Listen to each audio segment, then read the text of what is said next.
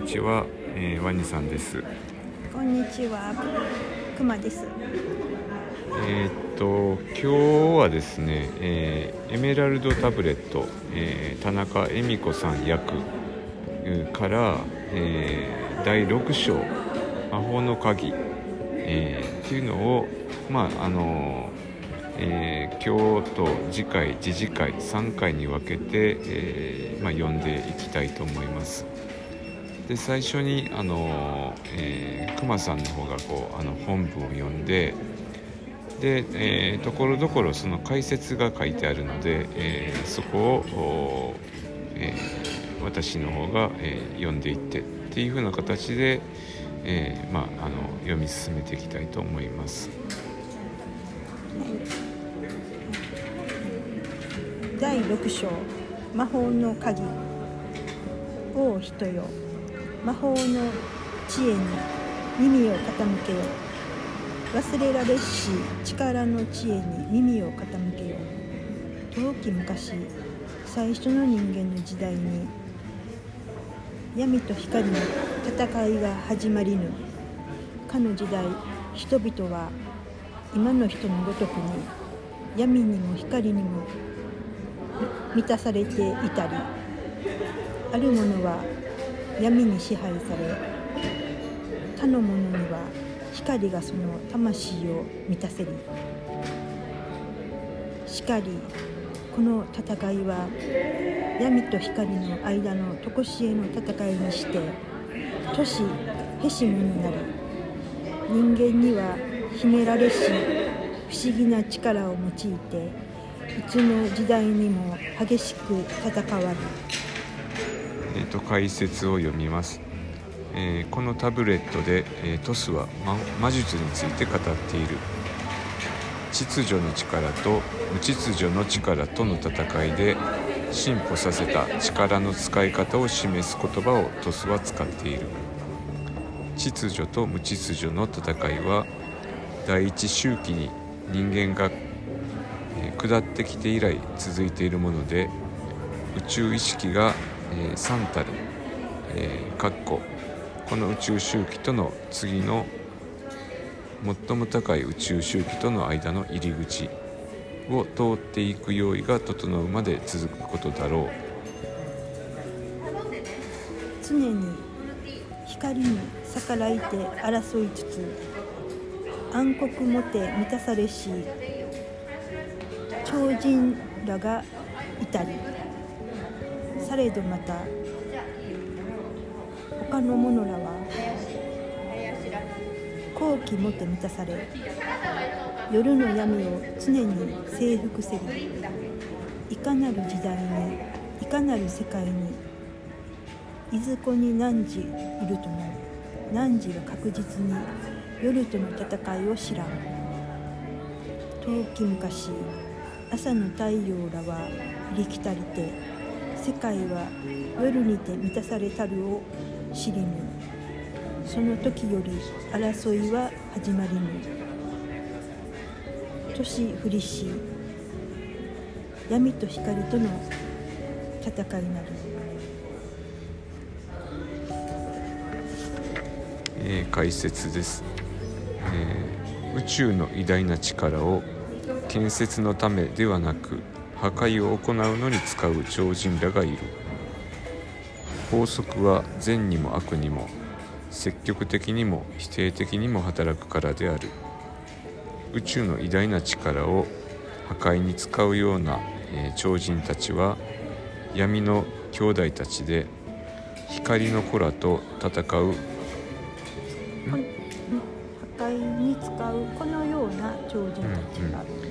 えー、宇宙の偉大な力を破壊に使うこのような超人たちは闇の兄弟たちで光の子らと戦う黒魔術師であった。彼らは光光の子らが光の中へ連れてこようとしている人々を後へ引き戻そうとしていた。その時多くの者ら闇にて満たされ光は夜より力なく光しのみ光しのみなりき。闇もてすべてを満たさんと接し闇のお皿あり。人々を彼らの夜へと引きずり込まんとせり。光の子らは激しく抵抗し激しく夜の闇と戦いぬ闇のお皿は人間を夜の闇に縛り作る鎖と足かせを絶えず固く締め付けたり彼らは常に暗き魔術を用いたり闇闇もて人の魂を覆う魔術を暗黒の力に力によりて人間に用いたり。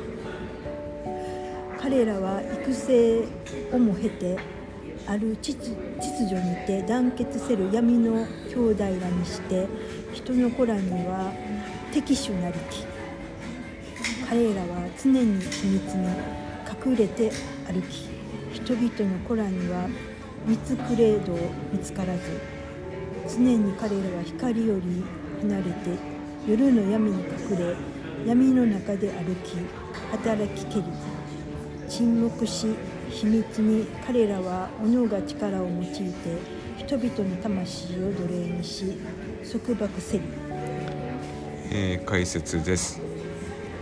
暗黒の同胞団は正同胞団の正反対である。暗黒の兄弟たちは破壊し正同胞団は建設をする。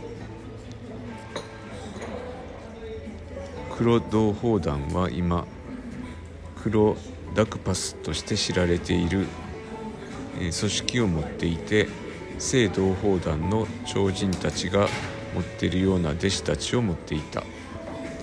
彼らは正同胞団に似せた組織を作りたびたび人々に正同胞団だと思わせていた。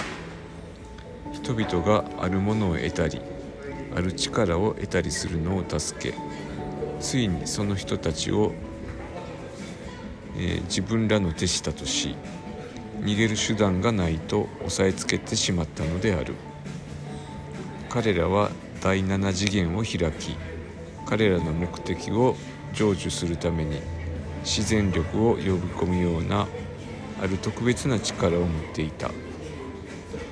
彼らは思想転移や催眠術によって他の人の心を支配する力を持っていた。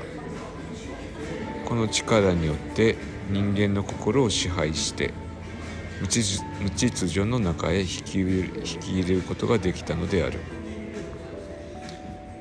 もし誰かが、黒同胞団へ降伏しその人の名が黒同胞団の名簿に記入されるとその人はその化身の間中黒同胞団に縛られることになる。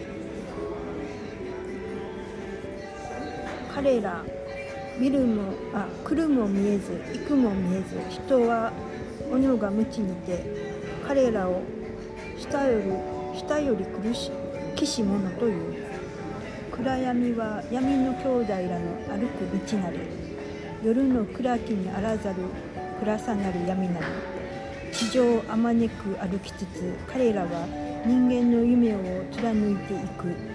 闇の兄弟らは斧が周りの闇より力を得たりその力もて彼らの世界とは異なる世界の従者。従者従者を呼ばんとする。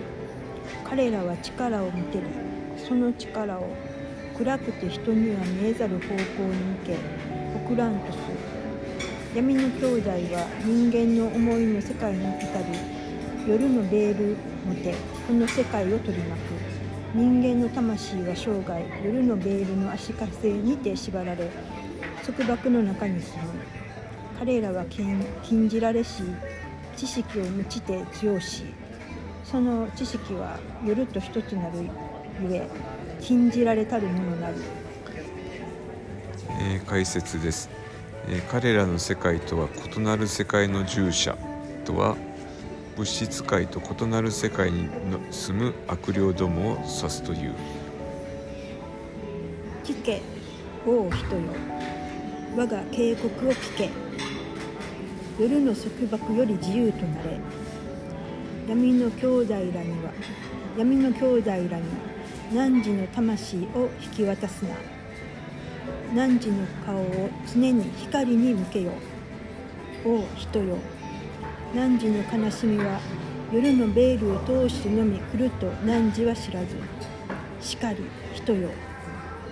我が警告に注意せよ。常に上に向いて努力せよ。汝の魂を光に向けよ。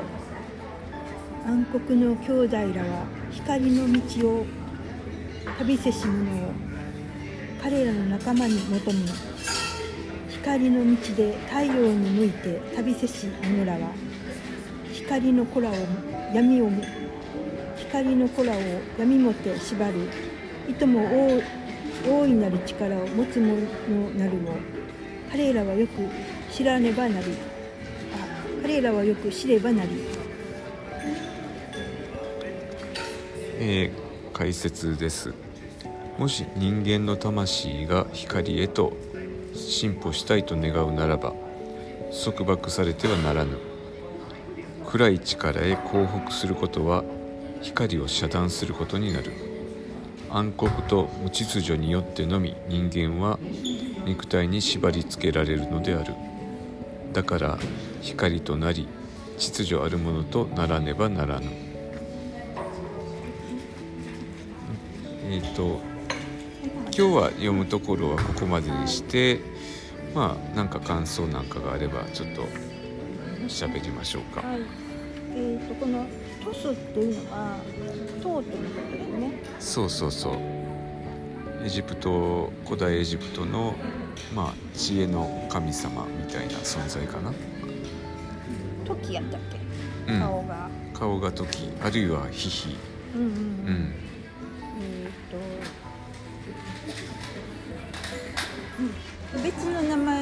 か転生して何やったっけ、うん。えー、と何やったっけ？エルメス？違うわ。ヘルメスなんちゃらっていう名前も違うっけ、うんうん。何やったっけ？えっと 最初の方になんかうん。この「エメラルド・タブレット」っていう本のうん。最初の方に書いてたかな？うん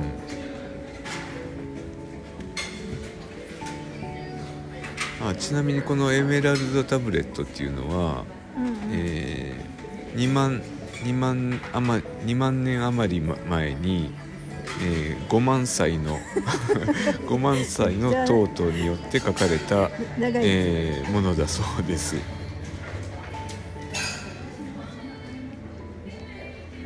だからまああのまるでこう今の時代でも当てはまるような書き方になってるけども書かれたのは2万年前です。しかも5万歳のトートが書いた、すごい昔。うん。とでトートはまあエジプト時代はまあトートっていうふうに言われてたけどもうん。その後ギリシャ文明うんを作ってその時には。トートが作ったの？確かトートが作ったんやと思うんだけどその時にはエルメス。ヘルメス。あヘルヘルメス。エルメスはなんかうん。ブランドの名前やね、ヘルメストリスメメギストスかとかなんかそんなような名前やったしうんうん。アトランティスのその2万年前のアトランティスの時代はうん。もっとなんかちょっと呼びにくいなんとかなんとか、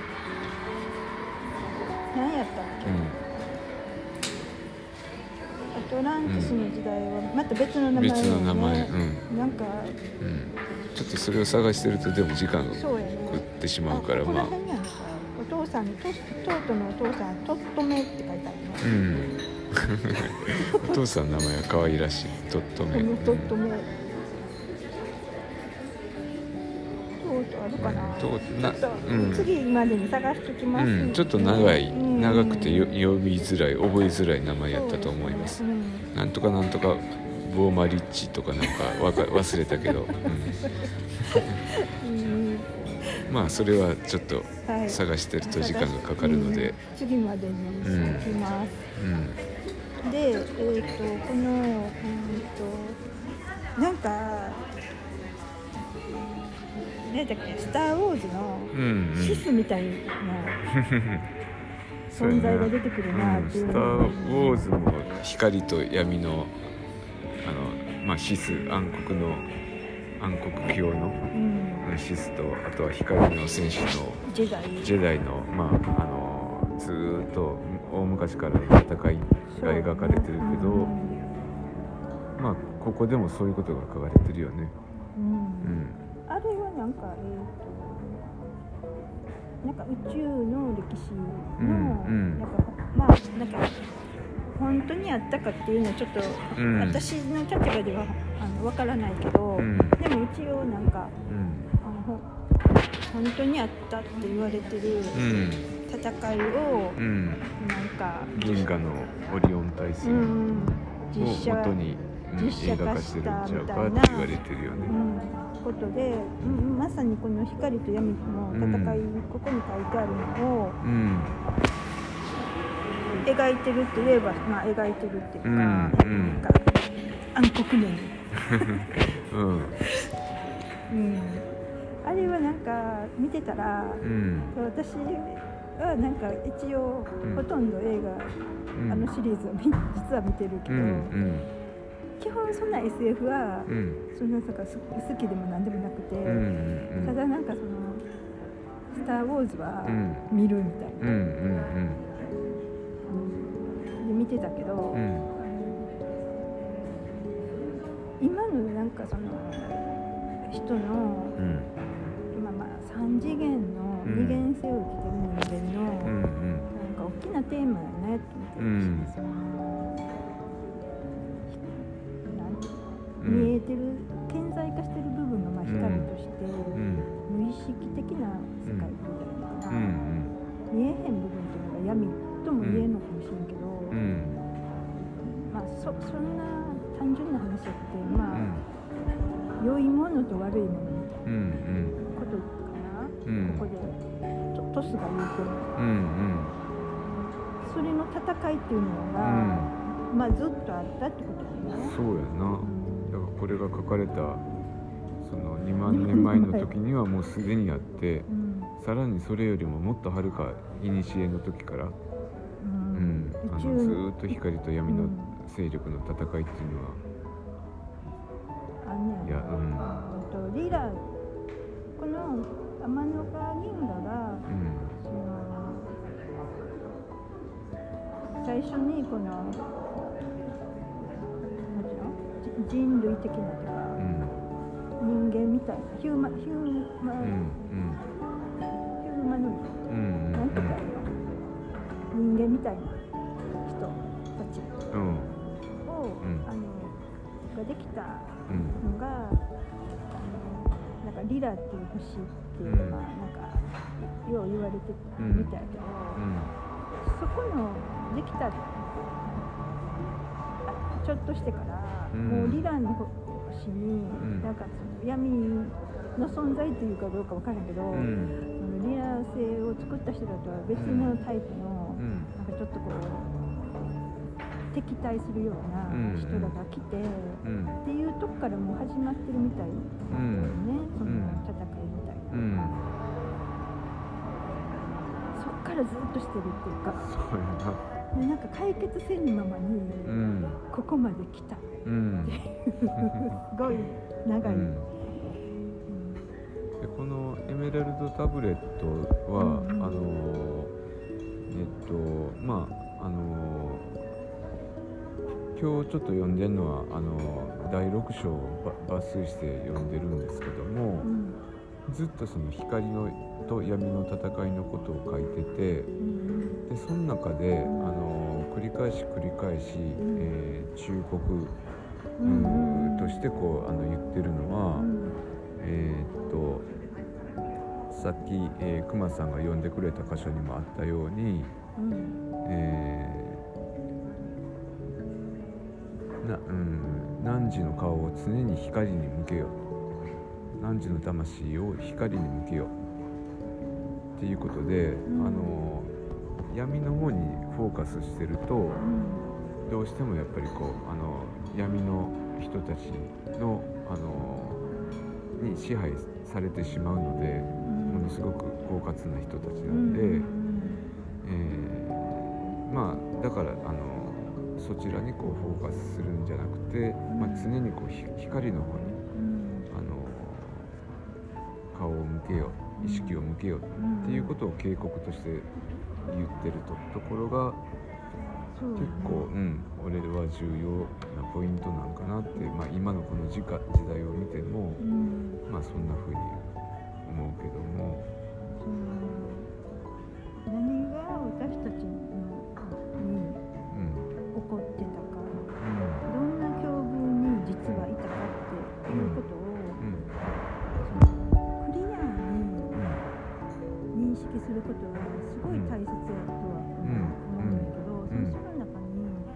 とてつもなく痛みを伴うような、うん。その事実っていうか、うんそういう含まれてるっていうのもうんある、あるしと思うし、それを知ることはうん。すごい、その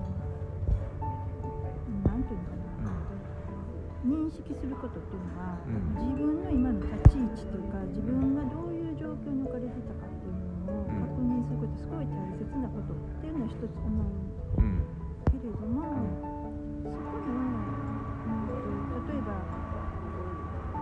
痛みとか、うん。苦しみとか、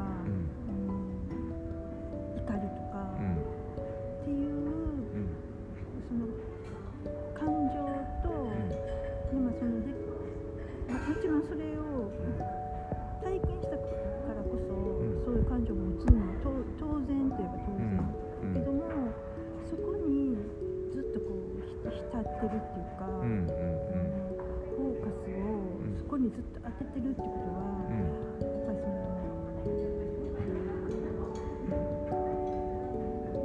闇と同化していくっていうか、うんっていうことにもつながってしまいがちうんではあるっていうのは、そのをすごい、トスは警警告してくれてるのかなっていうふうには感思っていて、認識することはすごい大事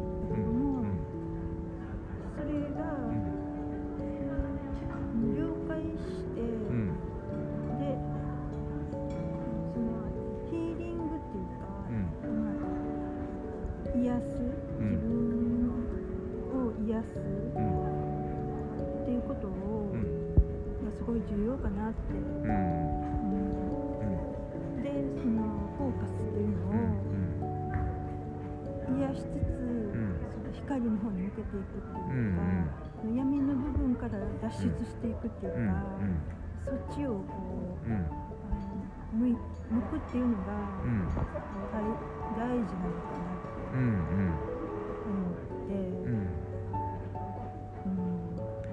前回はあの骨末体のことを喋ってたのが、うん。まあ、あの聞いてる人はなん。で今回突然エメラルドタブレットでしかも第6章を抜粋してあの読んでるのかっていうふうに思ったかもしれないんですけどうも、ん。えー、と私たちの中ではあの、まあ、前回のつつあのつながりの中で今回あのこのエメラルドタブレットを、えー改めて読み直しててであの前回「発末体」の中で、えーまあ、前々回もそうやったかな、あのえー若姫様が、えー読んだその和歌でその和歌っていうのは、えー若返る若返りの歌。だから和歌でもあったし、うん。えーで、えーそのカラス扇非扇の話をしたけども、えーカラス扇非扇っていうのは、えーあるものを象徴してて、うん。でそれは、えーカラス扇の、えー種っていうのは、まあ、ぬば沼玉って言言われるものでうんあの真っ黒いあの種をしてます。うんあのまあえーそれはまあ夜の闇を闇を象徴しててでところが、えーそこからあの咲くカラス扇の花っていうのは、えー日の出のような鮮やかな花が咲く。ことでその闇と光を象徴しているのが、えーカラス扇っていう、まあ、植物でだからまあその、えー、ヌバタマっていうのはまあ真っ黒やねんやけどもその種子種種の中にはそのやがて、えー、花が開くやがてこう、えー、太陽の日の出のような、えー、夕明けのような、光をその真っ黒な種の内側に、まあ、そういう力を宿してるっていうようなことを象徴しててだからあの闇夜っていうのは決してずっと永遠に続くものじゃなくて、えー、必ず、えー、朝を迎える日が明けるよっていうことを象徴させているのが、まあえー、カラス扇、まあ、それをこう歌に読み込んでるのが、まあ、和歌やってるけども。まあ、あのその話との関連で、まあ、今回、えー、まあ、エベラルドタブレットのところをちょっとあそういえばと思って、まあ、読み返してる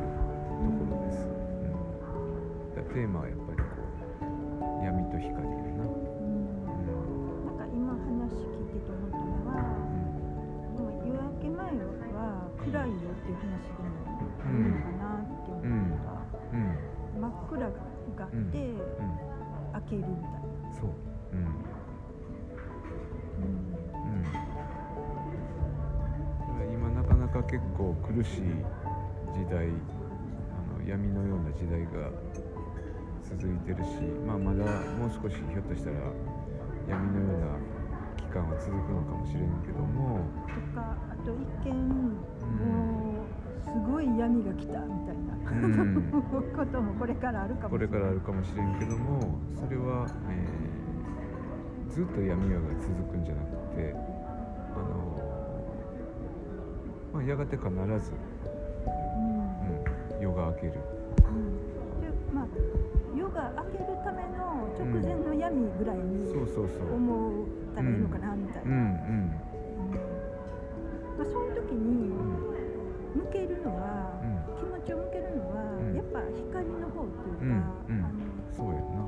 良いその、世界が、これを通過した後にあるって信じるって言ったら変やけど、開ける開けるために夜が来てるって思うっていうか。だからまああのしばらく苦しい時が続くしさらに混乱するようなことが起こってくるかもしれんけども、えー、それはこうあの、えー、もう世も末っていうことではなくて、うん、えー、一歩一歩、え朝に近づいていってる、うん、その先日が昇ることを、まあ、あのこれも間違いないと思うので。あの二極性の世界って、うん、まあ絶対2曲あるのね、だから光があったら絶対闇もあるっていうか、それが3次元やっていうことやね、で3次元にいる私たちにとったら、まあ光があったら闇があるっていうのはもうどうしたって、そういうものっていう。か、であのこの間もう非曜日の時も、まあ、言ってたと思うけど、アセンションっていうのがあるかもしれないって話をしてて、それって多分3次元よりもちょっとこう上がった世界っていうか、なんかその二極性から脱出脱してるっていうか、まあ、そういう時に、あの光と闇っていうのが統合して、次のステップに行くっていうことでもあると思って、でもその次のステップに行くためには、私たちが見てなかった本当に地球の暗き部分っていうのも全部見て通過していってこそ次の、ああてかなんていうの通過していって見て初めて統合っていうことがあるのかなって、でそれを見ることなしには多分光あ闇を取りこぼしていったら、本当の意味での統合もないから、やっぱ見ることになる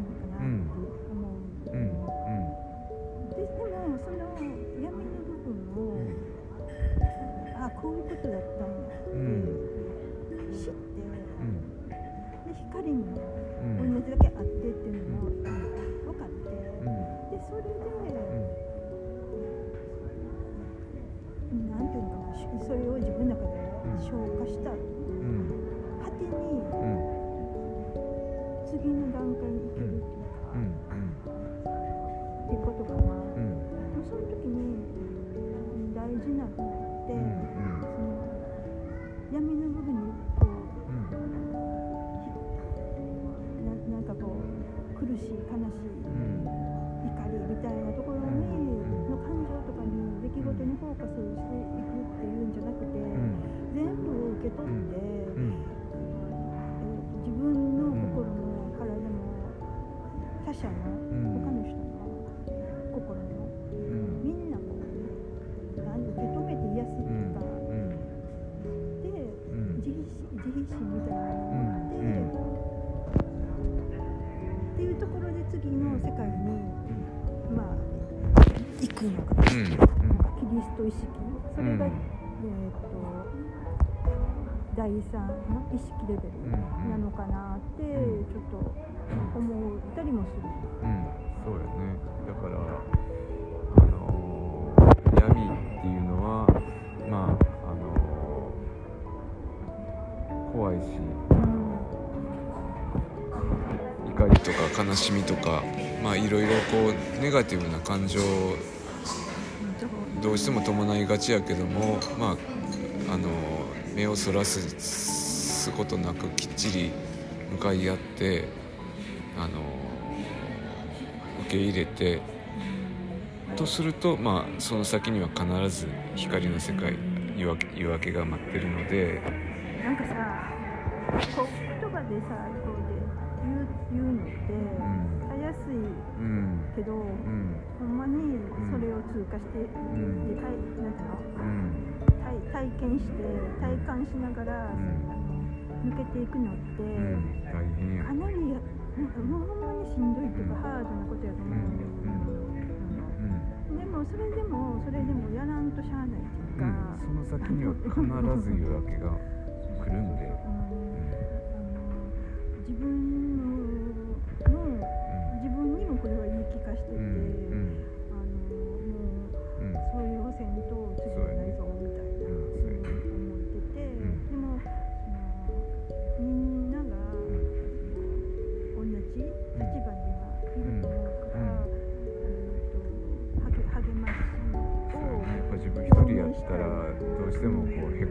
たり落ち込んだりうんするからまあそこはやっぱり励まし合ったり支え合ったり助け合ったりして、うん、なんとか乗り切ってうん乗り切って。夜明けを迎えましょう、そう。次にみんなで行こうねっていう気持ちを持ってます。そうですね。はいえー、とじゃあ今日はこれまでにしてまた次回続きを読んでいきたいと思います、はい。ありがとうございました